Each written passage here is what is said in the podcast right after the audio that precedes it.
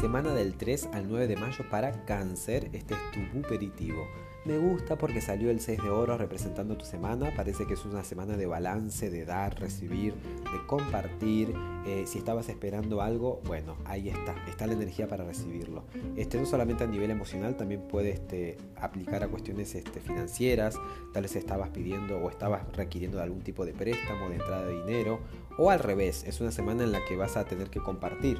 ¿eh? prestar, compartir, convidar. Eh, está como muy en protagonismo el tema de la generosidad o del más bien, más que generosidad de tu parte, el dar-recibir. ¿eh? Eh, es de las dos partes, digamos. ¿Eh? En algunos casos puede que alguien tenga que ayudar y ser más generoso y en otros casos será tiempo de que recibas. Lo cierto es que ese feedback, ese y vuelta, esa retroalimentación está bastante marcada. El consejo te lo da el 6 de varas.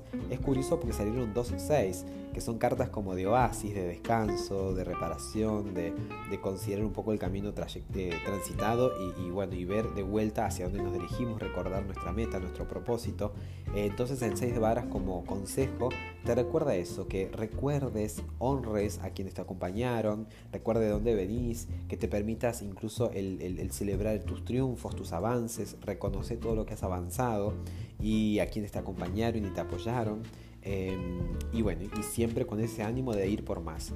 Eh, otro, otro consejo es que, digamos, te prepares para sostener esa bonanza, esa actitud este, agradecida, ¿eh?